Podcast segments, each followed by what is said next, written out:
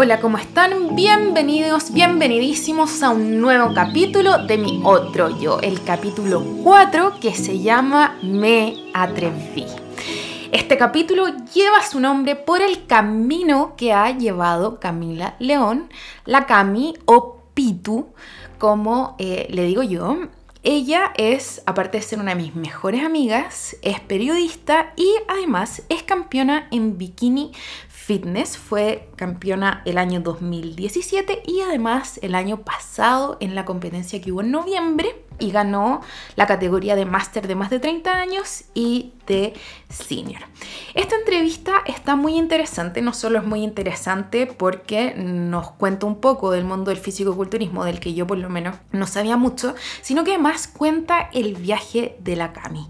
Cuenta el viaje en cuanto a que tuvo que empezar ella a creerse el cuento para poder competir. Cuenta cómo ella se fue sumergiendo poco a poco en el mundo del deporte. Ella al principio ni siquiera hacía deporte y cómo esto fue evolucionando, cómo personas en el camino le fueron dando la fuerza, la valentía para atreverse a competir en este mundo y también nos cuenta cómo hace un balance en su vida para poder incorporar los hábitos del entrenamiento y de la comida y cómo hay algunos días en que ella efectivamente se da tiempo de descanso y los días que no podía, cómo ella se iba dando fuerza y cómo se iba dando energía.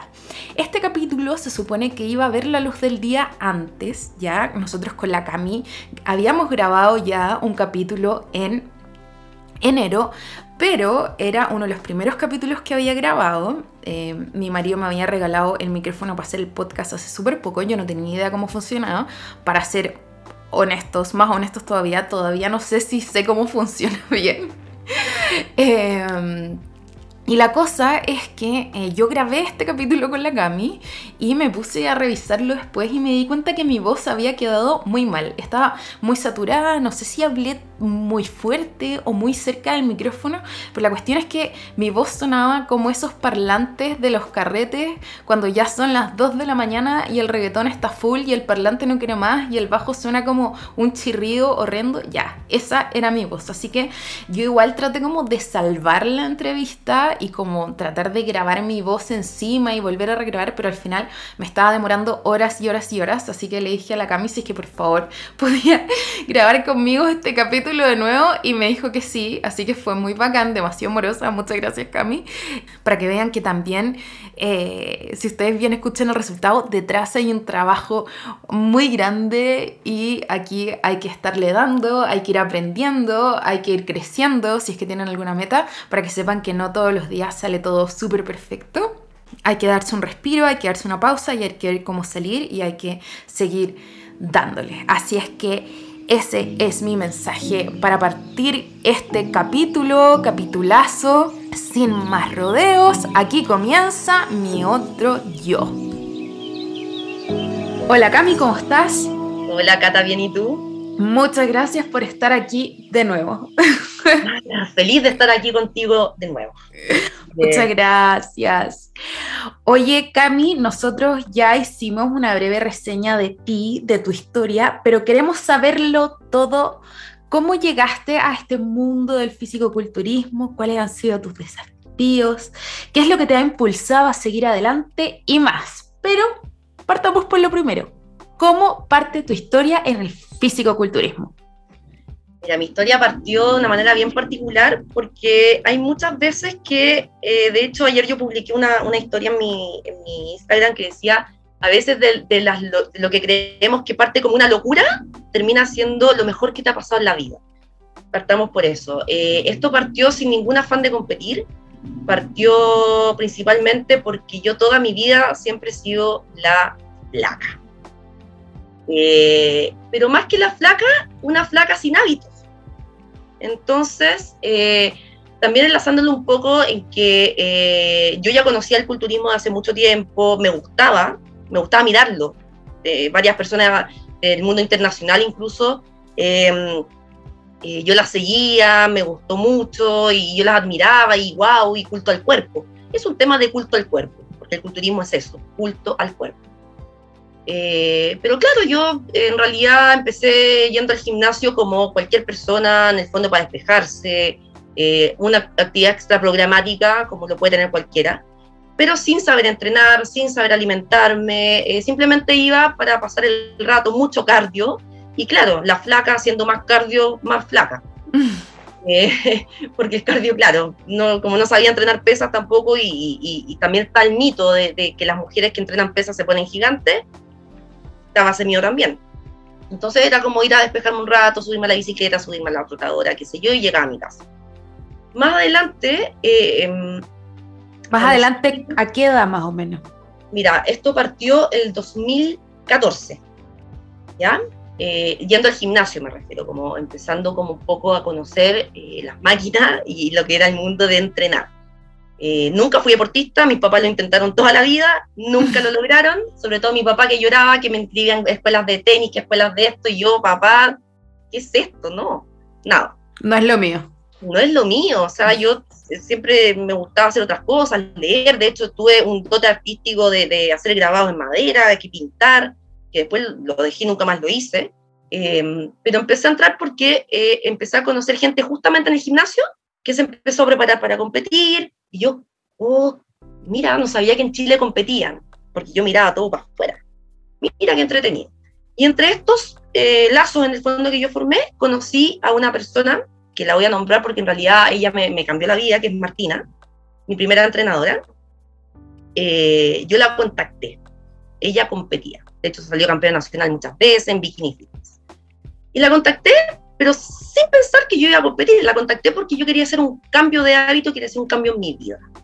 Hablo con Martina, Martina me empieza a dar mis pautas, me dijo, sí, en realidad eh, no tenéis nada de musculatura, yo pesaba 45 kilos con un metro 70. Entonces, tú comprenderás que la gente creía que yo estaba enferma. Ahora, tampoco me veía eh, extremadamente delgada, porque yo, yo soy de, de, cuerpo más, más maceteado, pero sí 45 kilos con un metro 70 era como, wow, estás muy bajo. De hecho, yo iba al doctor por un resfrío y me decían, tenés que subir 10 kilos. Y yo, ¿para qué? Si estoy bien, estoy saludable, estoy activa. Y eso es lo que yo creía. Te digo, ¿por qué lo creía? Porque cuando empecé a tomar hábitos me di cuenta que no estaba bien. Martina me empieza a dar mis pautas, empiezo a entrenar, me concentré y en seis meses empecé a notar cambios en mi cuerpo y en mi cabeza que dije, wow, esto es un mundo realmente que le puede cambiar la vida a cualquiera, si realmente se lo propone. Qué increíble que hayas dicho seis meses y no hayas dicho un mes, una semana, tres semanas, porque generalmente, sobre todo en la cultura de hoy en día, uno piensa que todo es rápido. O sea, claro, voy a ir al gimnasio cuatro veces a la semana, voy a empezar a comer bien y ya se me va a notar el musculito. Eh, pero no, tú nos hablas de que te pusiste full las pilas, pero que fue un proceso y demoró seis meses. Exactamente. Todo, que al final todo cambio drástico, drástico, requiere tiempo y eso es lo que mucha gente no lo entiende. Ahora, yo tuve un cambio muy grande a los seis meses. Claramente que el primer mes, al segundo mes, tú vas notando otros cambios que a lo mejor no son tan físicos, sino que es como que estás durmiendo mejor, te sientes mejor eh, porque te estás alimentando bien, te sientes mejor incluso en tu sistema, eh, andas, con, andas con más energía, ya no andas con tanto sueño. Esos son los primeros cambios. Y eso es lo que te empieza a motivar también a decir, wow, voy a seguir. Y el voy a seguir te lleva al otro cambio, que es el cambio físico, que no lo puedes evitar, porque si te pones a entrenar, tienes una rutina, comes bien, empiezas a tener ese cambio, que en el fondo es la consecuencia de tener un cambio primero interno y después viene el cambio externo. Entonces yo a los seis meses había tenido un cambio 100%, que ya era físico y emocional también. Y a esos seis meses, porque tú dijiste que partiste solamente para tener hábitos y que la contactaste a Martina solamente para tener hábitos más saludables y tener una rutina más concreta en el gimnasio. ¿Cómo pasamos de esto a el tema del físico-culturismo? Que básicamente, como tú lo dijiste, es una cultura el cuerpo, te van a estar mirando, te van a estar evaluando, o sea... Bueno, como empecé a tener estos cambios, pasaron seis meses, siete, ocho, un año, eh, total con la Martina. Y la Martina, yo le iba a ver muchos campeonatos también. Y, llegó un punto en que una de las evaluaciones que me hizo Martina, que la hacíamos cada 15 días, un mes, que ella me, evaluaba cómo iban mis cambios, porcentaje de grasa, qué sé yo, que era mi objetivo, claramente quiero dejar claro que cada uno tiene su objetivo. Mi objetivo era hacer un cambio ya radical, eh, como te nombré anteriormente, tanto emocional como físico. Eh, Martina me queda mirando y me dice, ¿sabes qué, Cami? No te quiero presionar, te lo quiero proponer. Tu cuerpo está tomando una forma que se está tornando a ser competitivo. Ya no es un cuerpo simplemente atlético, es un cuerpo que está reaccionando a los estímulos que estamos trabajando en el fondo, que es dieta y entrenamiento, a, a una fase ya más competitiva. Piensa. ¿Y qué pasó por tu mente en ese instante? Dije, ¿yo? ¿Yo? Imposible. Me reí, obviamente, dije, imposible. Porque yo miraba a las chicas de afuera, yo miraba a la Martina, otras chicas más que empecé a conocer por ella, que ya ella sí, pero yo, o sea, yo no me creía el cuento la primera. De hecho, dudé y dije, ¿yo? Y me repetí esto un mes. Y cada vez que la Martina me decía, ya, pero, ¿yo? Entonces, eh, no, no dije, no, no lo logro, no lo logro. ¿Y qué fue lo que te hizo hacer el cambio de pasar de la incredulidad de yo a decir, ya, ok, voy, yo puedo hacerlo? O sí, tengo el potencial, sí tengo las herramientas. ¿Qué pasó ahí? Empezó a pasar que eh, una persona X, que no voy a mencionar, me, se reía de mí eh, cuando empecé a, tener este cambio y me dijo, tú compitiendo, no ganáis ni una. Y como soy una persona Aries y me gusta que me desafíen, dije, ¿ni una? Perfecto. Martina, ¿sabéis qué? Démoslo. ¿Cuándo es la siguiente competencia? ¿Cami, en serio? Sí. La siguiente competencia es en tres meses más. Perfecto. Tenemos tres meses para bajar el porcentaje de grasa, porque yo estaba en el fondo musculada, pero tenía que, porque necesitaba un porcentaje de grasa bastante bajo para que se te vea, no, vea el cuerpo completamente musculado. Dije, démosle. Quiero dejar claro que yo no lo hice, no lo hice por esa otra persona. Lo hice porque qué desafiante fue el cómo me lo dijo. Qué impresionante cómo hay personas que pueden decir esos comentarios tan hirientes de una manera tan liviana y en tono de burla más encima, como menospreciándolo. A mí también me ha pasado en varias oportunidades y depende de cómo te vaya agarrando ese comentario o en qué ánimo estés tú, porque claro, hay personas como tú que lo ven de manera desafiante y hay otras personas que eso muchas veces nos hunde. Gran para Exacto. ¿Y qué pasó con esa persona? Me imagino que esa persona ya no está en tu vida porque básicamente para nada, o sea, de hecho fue el impulso y, y me alejé, pero ojo que eh, lo que te iba a comentar respecto a lo que dijiste, súper importante, otra persona lo que hubiese hecho, en vez de decir vamos, es Martina, te dejo, esto no es para mí. ¿Y qué fue, aparte de tu signo, lo que te hizo decir, sabes qué, yo le voy a dar, no voy a dejar que tu opinión sobre mí me defina? ¿Qué fue? lo que me hizo y lo que fue en realidad fue el avance que, que tuve. Y que me di cuenta y dije, ¿por qué no? Si mira el avance que, que, he tenido. Y ahí me acordé las palabras de la Martina de, oye, te lo propongo, piénsalo. Y me acordé del yo, imposible. Fue como, cambié y fue como, yo, es posible.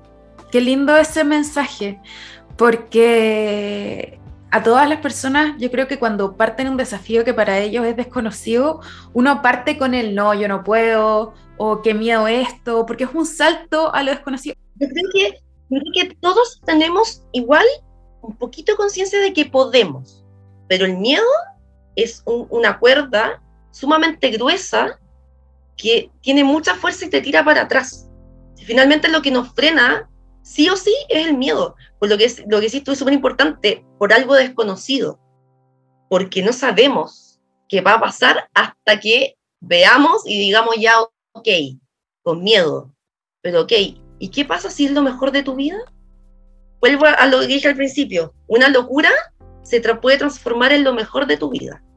Es que ese es el tema. Yo no sé si esto lo vi en una película o en una frase o algo como que veo mucho en Instagram, porque sigo como a muchas cuentas inspiradoras, que es mejor intentarlo y fracasar que haberte quedado con la duda de qué hubiera pasado. A mí me ha pasado en momentos muy claves, por ejemplo, en mi carrera.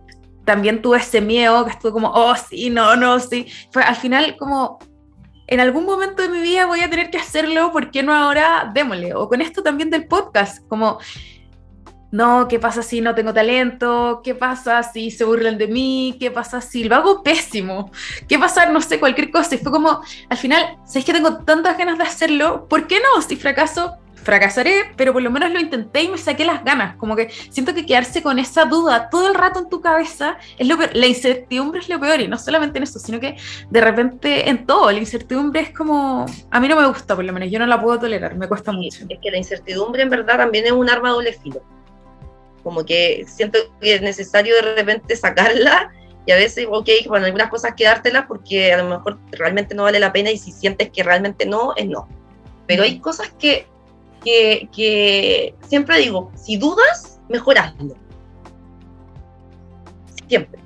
O cuando una vez me dijeron que, nada que ver, pero me dijeron, cuando vayas manejando y se te ponga la luz eh, eh, amarilla, si dudas, mejor frena. O si tiene tiempo y dudas, acelera. ¿Cachai? Es como, en verdad es mejor sacarse el bicho. Yo también dije, ok, lo voy a hacer. Si no gano, si en verdad me siento incómoda incluso, no lo hago más nomás. es así es simple y mi cuerpo atlético va a quedar igual y voy a seguir entrenando, pero nada, nada me obliga a seguir subiéndome al escenario. ¿Y qué pasó en esos tres meses que llamaste a la Martín y le dijiste, ok, démosle? Porque tú en ese tiempo también estabas yendo a la universidad, ¿no? Y también tenías vida social. ¿Cómo lograste, cómo fue ese proceso físico y mental y también cómo lograste balancear todas esas cosas? Mira, yo creo que la incertidumbre de saber cómo iba a, quedar en el fondo físicamente para poder hacerlo, eh, me impulsó y me puso en un piloto automático heavy, porque yo en ese tiempo estaba haciendo mi tesis, yo soy periodista, una tesis audiovisual. Yo tenía que viajar, porque hicimos una, una denuncia incluso que teníamos que entrevistar, a, me acuerdo, a, a, diputados, yo viajando a Valparaíso con los, los bolsos de comida de la dieta, que eran seis comidas, de repente a las 7 de la mañana hasta las 9 de la noche, a las 9 de la noche ir a entrenar hasta las 11 de la noche, volver, llegar a cocinar, preparar la comida para, para el próximo día, ir a la universidad, ir a editar el video, estar en clase. O sea, yo me puse un piloto automático porque las dos cosas las tenía que, que, cumplir. Iba a competir, pero tenía que entregar una tesis. Y entre esos, además, eh, un mes después que competí murió mi abuela. Entonces fue, fue todo un año en que tomé una decisión que en algún momento dije, no, es el peor momento. O sea, estoy con una tesis, estoy con seis ramos, estoy, tengo que entrenar, tengo que cocinar, tengo que... Además, hay un punto. Nadie en mi casa sabía que yo iba a competir. Mm. Entonces yo me decía, pero ¿qué cocinas tanto? No, pero que acuérdate que estoy, ah, verdad. Pero, pero, pero nunca les dije que iba a competir, les dije que estaba haciendo mi entrenamiento, intentaba alimentarme, tengo una dieta y como que por ahí ya, ya. Pero nadie sabía. Yo hice todo completamente en silencio. ¿Y qué fue lo que te impulsó a seguir, aunque tú dijiste es el peor momento? Y ya estaba muy avanzado. Estaba demasiado avanzado, o sea, mi cuerpo ya estaba prácticamente listo. No podía votar un camino recorrido de un año en una semana porque me sentía cansada. No tenía que sacar mi tesis, pero también quería lo otro. Y cuando yo quiero algo, lo, quiero. ¿Y qué pasó cuando llegó el día de la competencia? Ese fue otro tema, porque yo, a mí, bueno, mi mamá como que algo cachó, yo tenía un poco miedo de decirle porque las mamás, tú cachai, pues, estoy muy flaca, que no sé qué, estoy comiendo poco, estoy comiendo mucho. Una semana antes de la competencia, que fue en octubre, un 14 de octubre, me acuerdo, en Rancagua más encima. Y dije, te tengo que decirle, porque tengo que irme a Rancagua.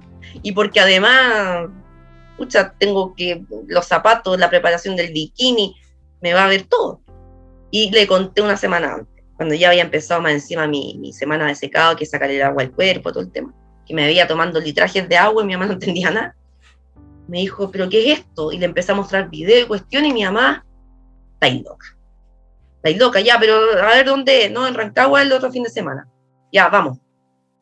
dije, ¿en serio? Sí, vamos. Y dije, ya se lo tomó bien. Y llegó el día y viajé. Qué heavy que, pese a que tu mamá te haya dicho, oye, ¿qué es esto? Hoy estáis loca, igual te ha dicho, ya, vamos. Sí, porque me miró y me dijo, ¿estáis lista? Ya, no sé qué es esta locura, pero vamos. No tenía idea de lo que era. Así que viajamos. Yo viajé mucho antes, obviamente, que, que ella, porque tenía que llegar allá en la inscripción del campeonato y todo, que era el mismo día. Y de repente, para mi sorpresa, llegó y no llegó sola. Llegó con mi tío, con mi tía, con mi prima, y eh, después llegaron otros amigos que yo las había contado, incluso tú también sabías, eh, llegaron. Y yo tenía una barra, tenía una galucha. Yo dije, no puedo creer que esto esté pasando. Porque yo veía compañeros de, de, competición, de otras categorías, obviamente, que competían solos porque la familia nunca los apoyó. No. Qué lindo tener esa red de apoyo. ¿Ese fue el que te fui a ver yo? ¿Y llevamos sí, el tarro de Nutella? Sí. sí, no, y no, mira, ni me recuerdo el tarro de Nutella, creo que nunca más volví a comer Nutella. Pero sí, fue, fue ese campeonato. Qué lindo lo que dijiste, sentir que aunque para muchas personas quizás esto fue una locura, igual todos fueron y te demostraron que estaban ahí para ti sin importar qué. Igual lo que yo quiero preguntarte es lo siguiente, porque tú, cuando la Martina te lo propuso, tú, decías, tú decías, ¿yo? Yo, ¿y qué pasó cuando ya estaba ahí ese día con tu bikini puesto y veía a las otras personas? ¿Te sentiste un poco pertenecer más? ¿Te sentiste incómoda? ¿Cuál fue ese proceso? Yo me sentí una diosa, una diosa, porque además lo chistoso es que gente X me pedía fotos. Oye, me puedo hacer una foto contigo. Y yo no te puedo creer, una Kim Kardashian del culturismo, y, y se me acercaba, te juro, gente, pero, pero con admiración, me miraba, me decía, disculpa que necesito sacamos una foto contigo, y yo, dale, saquemos una foto. Después, claro, me, me tocó competir, que ahí me, pasó otra cuestión súper chistosa, o sea, chistosa, dolorosa, es que me, me, me, iban a llamar, yo estaba en la puerta de, o sea, de la escalera pa, pa, pa, porque me iban a llamar, y se me empiezan a calambrar las piernas. Y, dije, no te puedo creer. Eh, ya, calma, calma. Traté de sacar de mi mente que estaba calambrada porque tenía las pantorrillas. Te juro que me iban a explotar de calambre y además que uno usa tacos. Y dije, ¿sabéis qué? Pilo. Y caminé, hice mi, mi, mi presentación, todo acalambradísima. Y ahí también va otro punto saca de tu mente la, de, concentrarte en lo malo que te está pasando. Porque yo en verdad me podría, incluso me arriesgué a que me podía haber caído mientras caminaban en la presentación, porque realmente con las partorrillas acalambradas y con tacos estaban todas las posibilidades. Y la verdad es que no me importó. Dije, bueno, llevo un año trabajando en esto. ¿De verdad? No hay calambre y no hay nada que me va a bajar de acá. ¿Y qué sentiste cuando estabas arriba del escenario? Vi mucha gente y escuchaba y me gritaban y la verdad es que estaba un poco nerviosa, eh, porque por más que yo tengo una personalidad bastante fuerte, eh, igual te están mirando 200 personas en bikini. Yo con suerte me pongo para la playa y aún así me siento como, mm, no. Y cuando vi, no sé, a la gente gritando y todo el tema, dije, chao me luzco. Este es mi trabajo, esto es lo que hice. Veanlo. ¿Y cómo fue sentir lo mismo que dijiste tú? Eso es lo que te iba a preguntar. Que 200 personas, bueno, más que nada los jurados, estuvieran evaluando tu cuerpo. ¿Qué es lo que sentiste ahí? Mira, y realmente como que nada. Como que dije, ya, háganlo, porque yo sé que estoy bien. Yo sé que la puedo ganar denle, así como casi que lo pensé así como desafío para ellos. Bueno, evalúenme, vamos. Yo estoy aquí, estoy lista. Y estoy en muy buena condición. Es todo lo que pensé en ese momento. Y obviamente que eh, igual te concentras un poco en, no caerte, pero después decís, no te va a pasar nada. Confianza. Paso, paso firme. Y perdona que vuelva sobre esta pregunta y sea tan repetitiva, pero es que ¿de dónde nace esa fuerza, de dónde nace esa garra de decir, no importa, aquí me saco la ropa, aquí estoy yo, mírenme, este es mi trabajo? Eh, ¿De dónde nace esa fuerza? Nace del resultado de un trabajo, de un largo trabajo. Finalmente este es un trabajo de día a día, es, eh, una disciplina que requiere de tu día a día. Entonces ya cuando es, como cuando estás preparando una audiencia, algo, y, y, tenés que enfrentarte a también gente que, pucha, te puede decir, oye, Cata, ya, o Cata, te felicito, es lo mismo, porque tú también tuviste el proceso de preparar todo para que todo salga perfecto, para que te, en el fondo, para que ganes, por decirlo de alguna manera. Esto es lo mismo.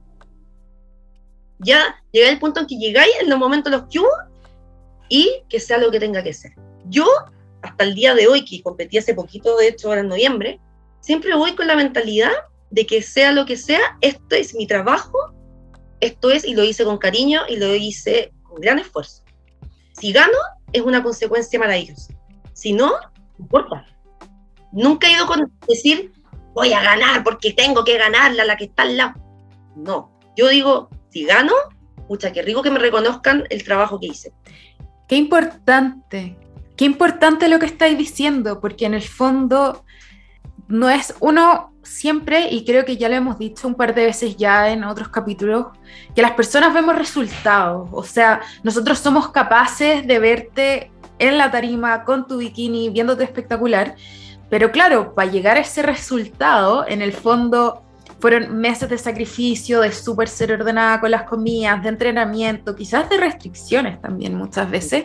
Y entonces, eh, qué lindo eso que estés diciendo, como yo me paro aquí para mostrarte todo este trabajo que hay detrás, no solamente el yo que soy ahora, sino que también está honrando todo ese esfuerzo y ese sacrificio que hiciste que te llevó a donde estás ahora. Que nadie sabe. Que nadie sabe. Ahora, desde la primera competencia, que esto es un punto muy importante, a la última, tu proceso cambia proceso no es igual en cada preparación. Yo he competido cuatro veces y las cuatro han sido distintas. ¿Por qué? De hecho, la última, para mí, sí, la verdad es que estuve muy cansada, horas de entrenamiento, horas de estar cocinando, horas de, de, de, también tuve dos oportunidades en que dije no voy, y me miraron así como, tú vas, estáis lista. Y yo no me encontraba lista. También hay un tema también, después que llegáis, lleváis un tiempo compitiendo, pero todas las preparaciones son distintas. Yo creo que la que más disfruté fue la última, porque mi cuerpo ya estaba listo muscularmente. En cambio, cuando partes en esto, el trabajo es tres veces más duro porque tienes que armar una armadura para poder llegar a tu primera competencia. Mi armadura está de años de entrenamiento hoy día. Lo único que tengo que hacer es bajar mi porcentaje de grasa y listo. Y me demoro tres meses. Y yo creo que eso pasa igual en todo orden de cosas. Por ejemplo, para hacer el primer capítulo de este podcast, yo creo que me debo haber demorado, no sé, 40 horas. O sea, no te estoy mintiendo porque uno tiene que aprender a editar, que, todo. Y ya ahora, quizás que este es el cuarto, no voy a demorar 40, me voy a demorar 10. Entonces, Exactamente. Esto pasa lo mismo. Pasa lo. Porque aparte también vas conociendo tu cuerpo, vas conociendo, de hecho, vas conociendo cómo te van resultando los podcasts. O a lo mejor cambiar un poco el tipo de pregunta y lo vais viendo en el camino.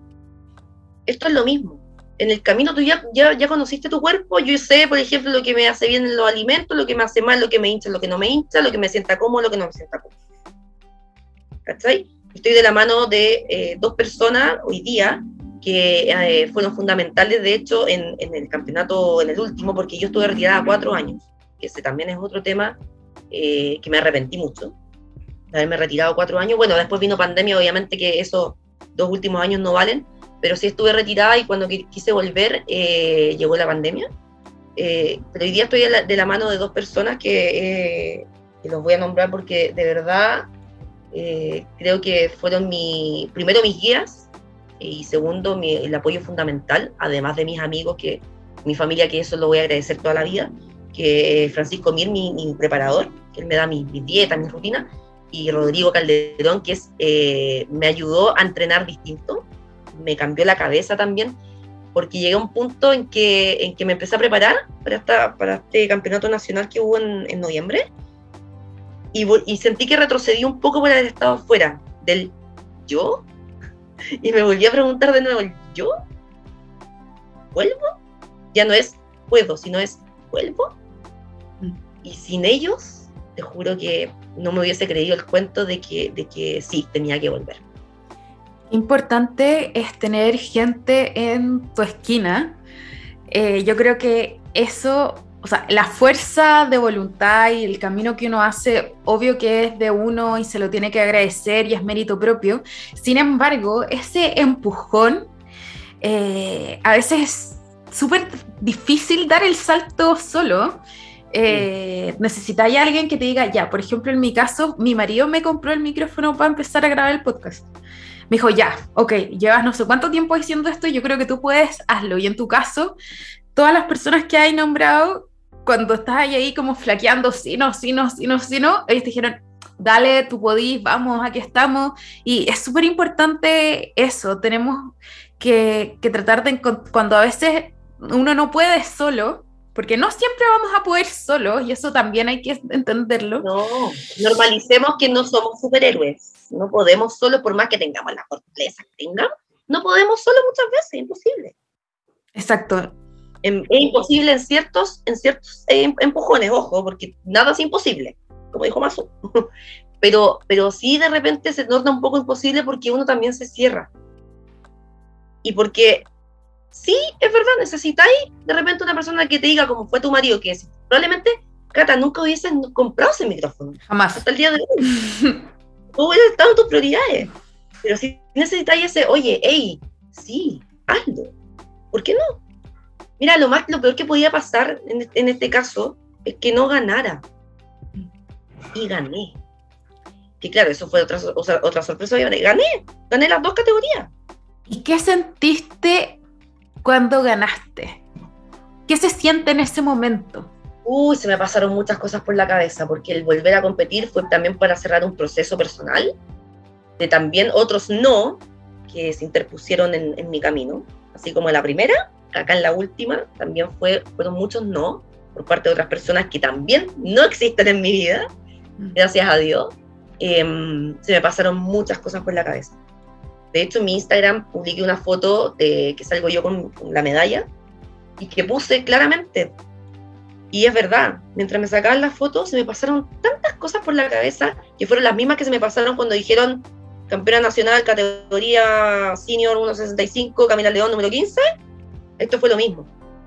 Fue, me acordé de todas las mañanas de cardio, me levantaba a las 6 de la mañana, los tuppers, el entrenamiento, llorando entrenando, porque Rodrigo es o sea, un entrenador que lo da todo y me hizo dar todo. Eh, me acordé de, de, lo de mi amigo me llamaban, oye, ¿cómo va? ¿Cómo está? ¿Cómo te sentí? Se me pasó todo por la cabeza. Eso se te pasa. Nada más. No así como, oh, gané. Bacán, gané. Pero se te pasa así en el proceso todo lo que viviste. Porque el que haya ganado es una recompensa y en el fondo como el fruto de, de, todos esos días que dije, ya, otro día más, muy bien, muy bien, muy bien, muy bien. Y tuve uno que dije, estoy pésimo. Y después, ahí Rodrigo me hizo una intervención y me dijo, estás perfecta. ¿Quieres llorar? Llora. Yo no soy de llorar. Detalle. Y dije, no tengo ganas de llorar. Es que no te veo bien. Llora. Rodrigo, no quiero llorar. Llora. ¿Y qué pasó? Lloraste. Lloré. Y tenía, y saqué algo que tenía atrapado, que no tenía idea qué era, pero después que lloré, di la gracia a Rodrigo y dije, ¿entrenemos? Vamos. Desde ese día en adelante, quedaban dos semanas para competir. Me fui como bala. Porque empecé a retener mis pensamientos y me estancaron físicamente. No, no seguía bajando, no seguía bajando, no seguía bajando, no me seguía apretando. Porque la mente me atrapó, que el cordel grueso que te mencioné antes que la del miedo, este fue de un atrape, no me dejaba avanzar. Después que lloré, ¡pum! Mi cuerpo cambió en dos semanas. ¿Qué hiciste tú o cómo haces tú para manejar tus emociones con tu agenda súper apretada, para irte regulando? Trato de votar un poco por ahí, haciendo, haciendo lo que hago. Yo tengo esa suerte que, que hago un deporte que me requiere un entrenamiento sumamente fuerte. Y como es fuerte, voto, voto, voto, voto energía, voto, voto. Ah, siento bien. Ahora, el caso particular en que lloré, eh, fue porque simplemente tuve un momento en que no, no creí que podía ser posible. Que esos días que tú decís, no, sabes que no puedo. Y uno tiene días así y normalicemos tener días así. No, no puedo. Me quedan dos semanas para competir, o sea, dos semanas. No era nada. A votar todo dos semanas antes era una locura. Eso te iba a decir, y qué bueno que lo dijiste, normalicemos tener días malos, porque claro, uno te ve en el escenario ahí brillar y dice, claro, quizás entrenó todo y quizás se le hace súper fácil o quizás ella puede todos los días o tiene disciplina todos los días. En cambio, qué rico que digáis, ¿sabes qué? Hay días en que no y me tengo que hacer el ánimo igual y a veces estoy chata. O sea, yo, tenía, yo creo que la preparación en general tuve más días en que no quise entrenar de los que quería. Y no significa que no ame lo que hago, significa de que la Camila está con días en que no quiere hacer nada, porque está cansada, por millones de motivos puede ser. Pero también la Camila es consciente y no mezcla emociones. Por ejemplo, yo no te voy a contestar mal a ti porque yo tengo un mal día. Yo voy a ser igual de amorosa contigo, porque tú no tienes la culpa de que yo tenga un mal día. Oye, Cami, y en estos días malos o chatos o mañosos que tú dijiste, ¿qué es lo que hacías o qué te decías a ti misma para subirte a la bicicleta o ir al gimnasio o comer brócoli en vez de comerte una pizza? Lo único que me decía era, ya está en el camino, te queda nada, un día más y es un día menos para que te puedas comer esa pizza merecida. Vamos, vamos, vamos, vamos, vamos. Porque aparte todos los días, cuando te queda poco, tenéis cambios todos los días en tu cuerpo, todos los días. Te miras al espejo y todos los días un cambio. Entonces, en realidad, era como miraba la bicicleta que la tengo en la pieza y la estoy mirando ahora, de hecho, y decía, oh, buen invierno, tengo frío. Ya, frío. Polerón, vamos, vamos, vamos, vamos, queda poco, queda poco, queda poco, queda poco. Nada más, si tenés que darte el ánimo tú. Es tu objetivo también tenés la libertad de decir, no quiero ser esta... No lo hagáis, pero te vais a arrepentir. Sobre todo cuando el camino ya está muy avanzado, te vais a arrepentir. Es heavy eso, que en verdad lo, lo, que hablábamos, mezclándolo con lo que hablábamos hace un poco, porque claro, uno tiene cheerleaders que te impulsan, pero seguir en el camino y hacer el trabajo duro cuando en verdad no tenéis ganas de hacerlo, depende de ti también, porque esos cheerleaders o las personas que te están apoyando no están contigo 24/7. No, pues. Entonces... Eres tú, nadie más. Depende de uno. Igual yo creo que es importante darse tiempos como de descanso, de balance, de decir esto lo estoy haciendo bien, esto mal, quizás podría adecuar esto mejor a mi horario, o qué sé yo, pero es, de uno tiene que nacer la fuerza y la garra de hacer las cosas. Sí, ahora también hubo días que, eh, por ejemplo, me sentía realmente muy cansada, pero muy cansada, ese, ese agote físico que de verdad lo que quiere es estar acostado. Yo llamaba a mi entrenador y le decía, Pancho, ¿sabes qué? Hoy día no me siento bien físicamente, descansa. Descansa dos días, no hagas nada, pero por favor sígueme la dieta al pie de la letra. Pero no hagas nada porque la salud está primero, también. Eso es súper importante. Nunca hice algo sintiéndome muy mal. Cuando ya llegaba a un extremo de cansancio, obviamente mi guía es Pancho. Pancho, Cami, descansa dos días. La dieta, no te salgas ni, ni siquiera un maní, pero descansa dos días de entrenamiento. Perfecto. Importante eso que estás diciendo, porque sí, el cuerpo se cansa, la mente se cansa y al final... Todo se cansa. Exacto, todo se cansa y al final cuando ya hay un nivel de agote, eh, aunque hagas las cosas, eh, no vas a avanzar porque estás tan cansada, estás tan fundida que al final es más como como que agotáis toda la energía que tenían a hacer algo que ni siquiera te está funcionando. Entonces, el descanso siento que es demasiado importante y en todos los ámbitos, como poder darse tiempo para estar uno con uno mismo y relajarse y recuperarse y agarrar vuelo, porque en el fondo el camino sigue, las cosas siguen y necesitáis como recuperar esa energía y agarrar ese vuelo para poder seguir dándole. Y qué bacán también que tus entrenadores te hayan dado ese espacio, que no sea como ya, dale, dale, y que no hayan respetado en el fondo. Encuentro muy lindo que hayan respetado como tu sentir físico, tu sentir emocional, cómo tu cuerpo se sentía. Es que por eso es súper importante, si es que alguien se motiva de repente eh, a empezar a hacer deporte, es súper importante tener un guía, pero también la calidad del guía. Eh, Pancho también compite, él es culturista. Entonces, él, nada, nadie más que él puede entender que uno pueda tener días así.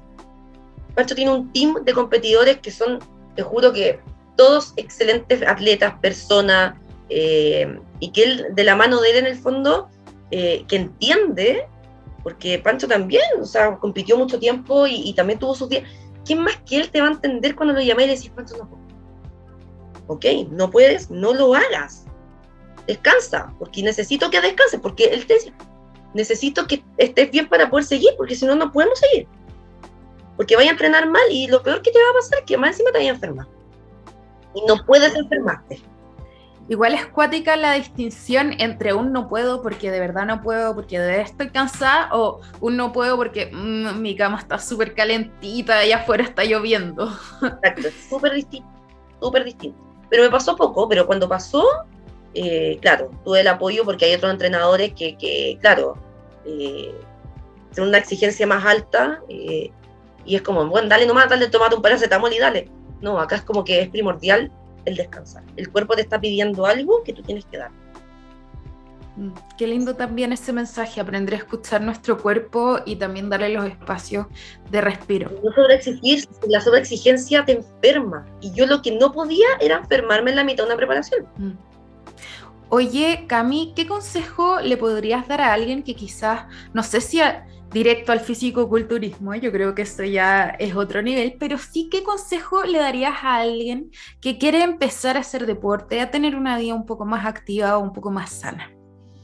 Creo que lo, principal eh, es partir de a poco, eh, informarse, informarse de fuentes que realmente o sea, te den la respuesta. Médicos, deportólogos, si conoces a algún entrenador, algo que te hable, que te, que te diga realmente cómo, cómo, cómo partir.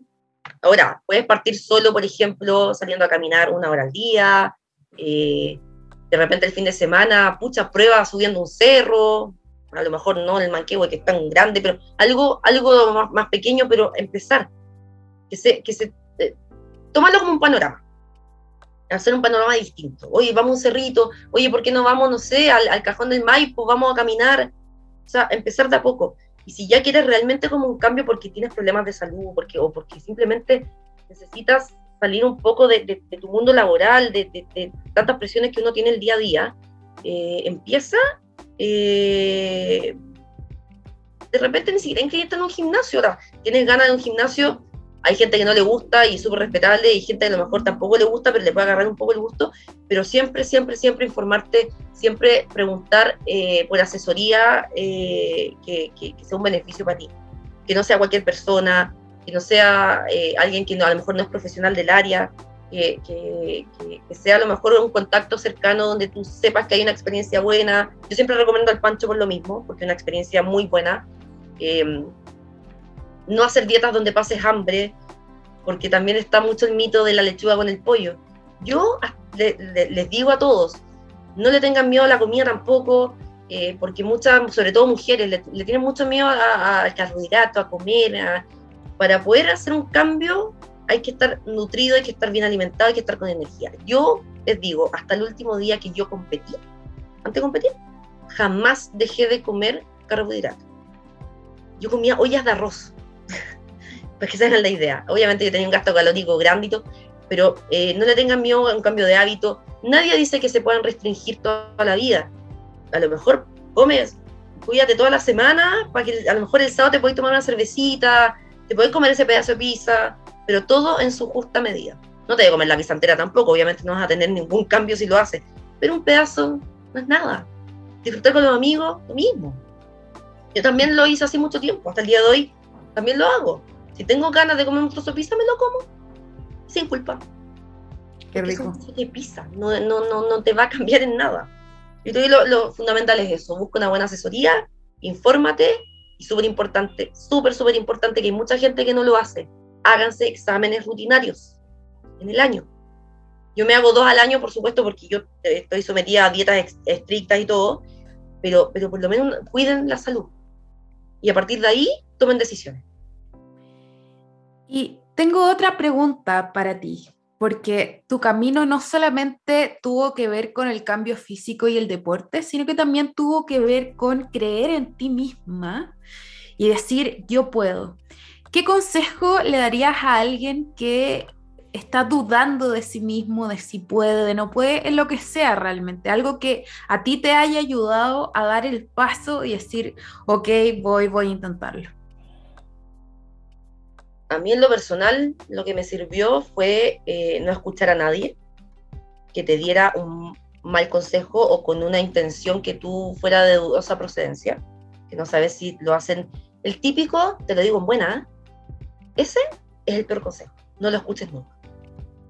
El te lo digo en buena, porque siempre va a ser un consejo negativo que va a boicotear el posible cambio o, o decisión que quieras tomar eso lo aprendí de verdad.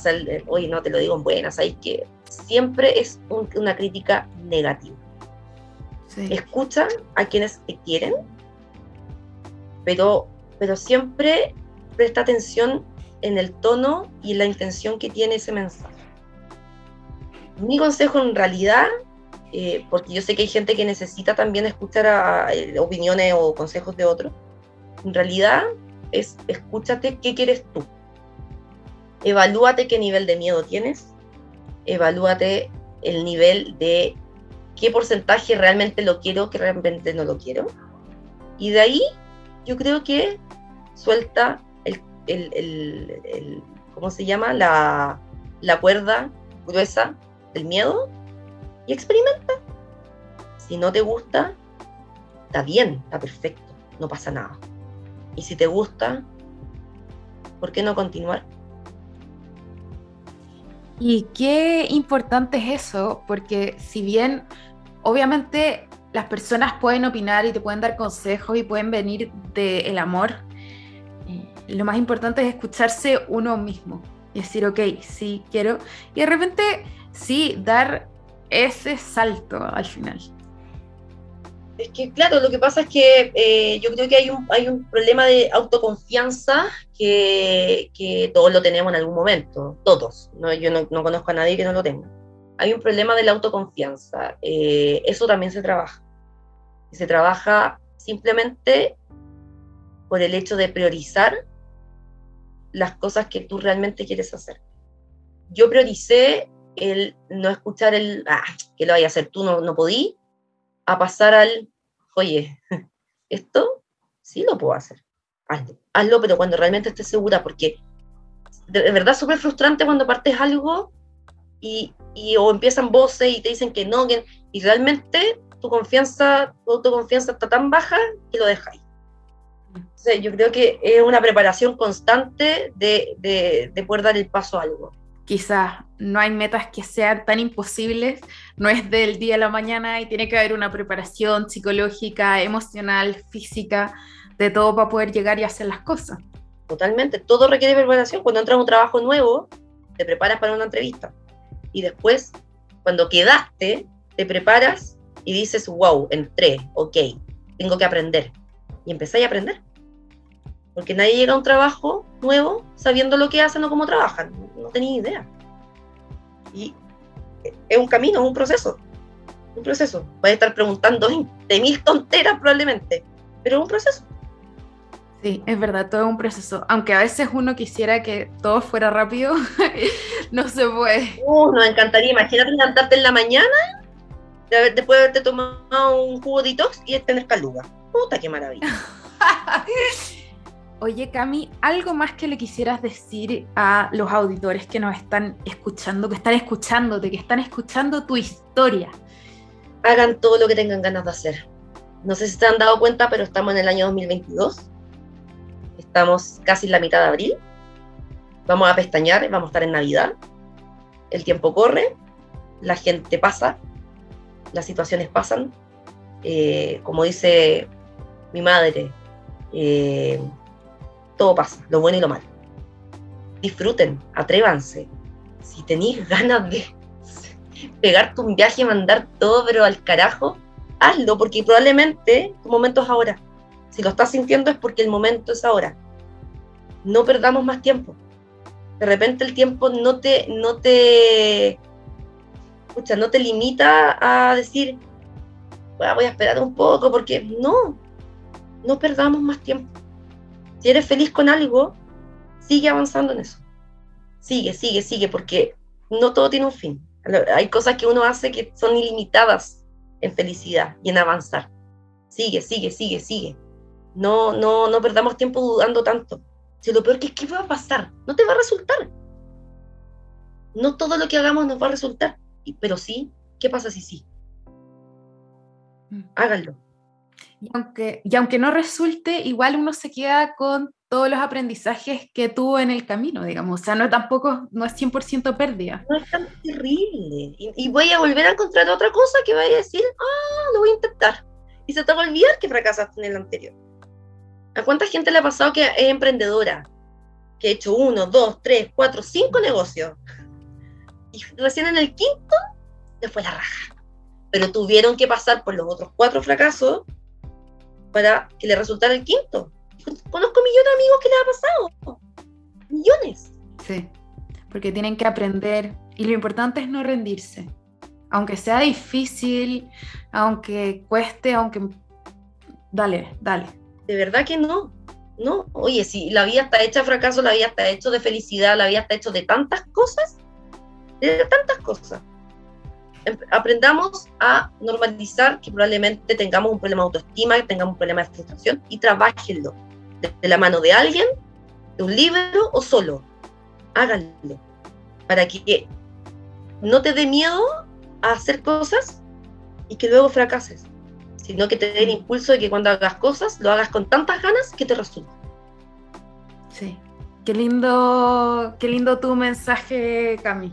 Yo creo que a todos nos va a dejar iluminados e inspirados. Oye, Cami, para ir terminando esta tremenda entrevista, quiero pasar a la tripleta, un set de tres preguntas cortitas que nos van a dejar a todos con los ánimos muy, muy arriba. Como tú eres una invitada especial, vamos a hacer un cambio en la pregunta número dos que nuestros auditores ya van a poder ver. Pero partamos con la primera pregunta y dice así, ¿qué actividad cotidiana te hace particularmente feliz? Muy cotidiana, cocinar. sí, bueno, que con tanta dieta obviamente también eh, tuve que aprender a cocinar rico, sano pero rico, porque obviamente comer un pollo al agua, ninguna posibilidad. Así que de mi día a día, como cocino cada dos días más o menos, eh, cuando estoy con, dieta, eh, la verdad es que lo disfruto.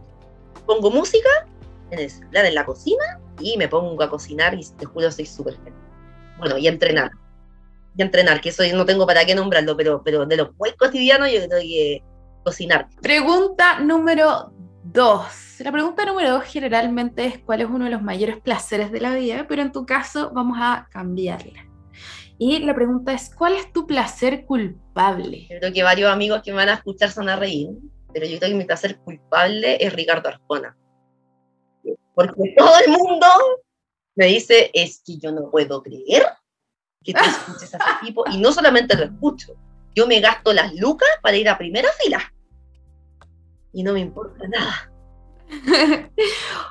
Oye, Cami, y la última pregunta de esta gran tripleta es, ¿cuál es el mejor consejo que te han dado?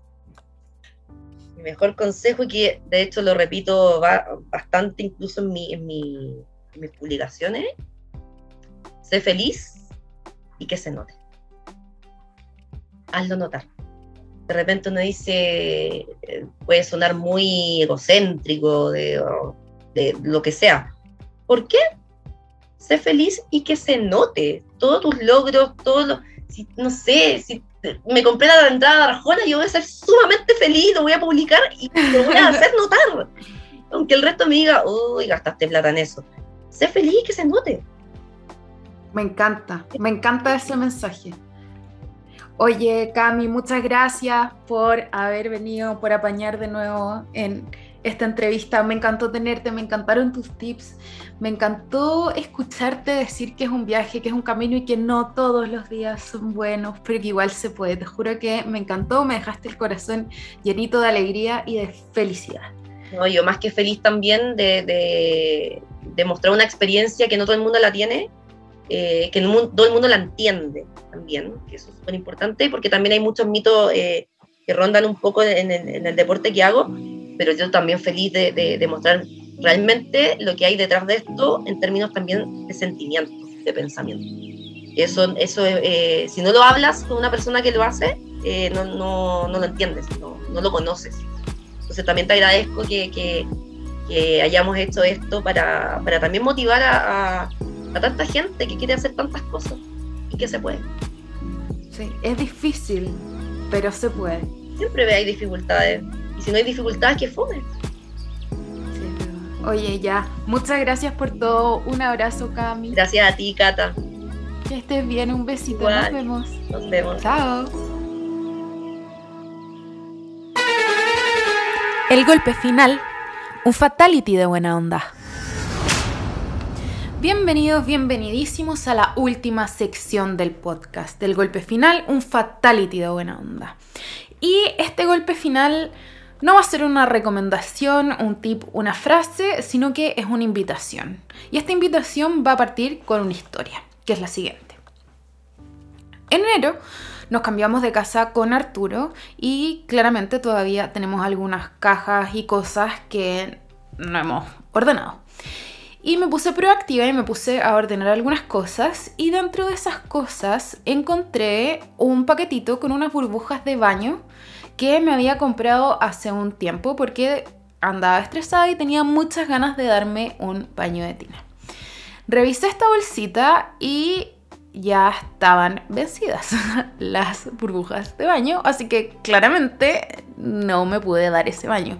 Y me puse a pensar como en todas las cosas que estuvieron pasando entre medio que hicieron que de ese día que de verdad quería darme un baño de tina, que me llevó a comprar la burbujita, pero en verdad no me lo di. Y claro, eh, me casé, lancé el podcast, nos cambiamos de casa. En verdad han pasado muchas cosas que uno podría decir justamente, sabes que en verdad no ha habido el tiempo. Pero después, si es que hago memoria, también han habido momentos en que he estado, no sé, el fin de semana completo viendo alguna serie que ya vi, como Friends, How I Met Your Mother, Modern Family, no sé, cualquiera, y he estado buceando en Instagram cosas sin sentido, como por ejemplo videos de que se revientan espinillas. Yo creo que ese es como mi gran placer culpable. Entonces, si bien es cierto que obvio que tenemos que descansar y tenemos que darnos tiempos para nosotros mismos qué sé yo, yo siento que esos fines de semana muchas veces que estuve echada, simplemente estaba o procrastinando o evadiendo o simplemente dejar pasar el tiempo más que tener un tiempo de calidad conmigo misma para descansar. No sé si alguien se puede sentir identificado con esto, no sé si simplemente estoy divagando, pero eso es lo que siento al final, que si hubiese realmente como que igual me podría haber dado 30 minutos para darme un baño tina, que es un tiempo de calidad, un tiempo para mí, un tiempo conmigo misma. Entonces, con todo esto y esta historia que llega a su final aquí, es lo siguiente, en este golpe final lo que quiero hacer es una invitación, una invitación para ustedes para pasar tiempo con ustedes mismos, para hacer algo que ustedes quieran, algo que de verdad tenían ganas de hacer hace tiempo y que no se han dado el tiempo. Puede ser, por ejemplo, empezar a jugar algún nuevo juego, puede ser ponerse esa bolera que tienen hace mil años guardada en el closet, probar un restaurante que les recomendaron, ponerse las mascarillas de pelo. Yo tengo miles de mascarillas de pelo que todavía ni siquiera me he puesto porque tenéis que esperar 20 minutos y uno dice, oh sí, 20 minutos, no tengo 20 minutos para hacer esto, pero en verdad uno sí tiene esos 20 minutos. ¿Cómo puede ser que uno en una semana completa, en siete días completos, no nos podamos dar 20 minutos, media hora, una hora, una hora y media para hacer algo que nosotros queremos con nosotros mismos. Entonces, esa es la invitación. Que esta semana ustedes hagan algo que ustedes quieran hacer. Puede ser, bueno, ya lo dije, puede ser tener una sesión de fotos con su mascota, ir a comprar suculentas, eh, cocinar algo rico, no sé, lo que ustedes quieran, el cielo es el límite, pero la invitación es que no dejemos que las burbujas de baño se nos vuelvan a vencer. La vida es ahora y tratemos de darnos espacio, espacio para estar con nosotros mismos. Yo creo que o me voy a dar un baño de tina o voy a eh, ir a hacer algún trekking, me encanta hacer trekking, o quizás me vaya a tomar un café, alguna cafetería rica y leer un libro o escribir cosas del podcast. Yo creo que eso es lo que voy a hacer, me voy a dar, me voy a regalar a mí misma entre 30 minutos y una hora y media, dos horas esta semana para hacer algo que yo realmente quiera. Así es que con esta invitación, espero que todos lo hagan, compartan en los comentarios, compartan en sus historias qué fue la actividad o qué momento fue el que se regalaron ustedes mismos esta semana. Si les gustó el capítulo, compártanlo en sus redes sociales, díganle a todo el mundo de mi otro yo y aquí los esperamos el próximo lunes. Un gran, gran, gran abrazo. Nos vemos.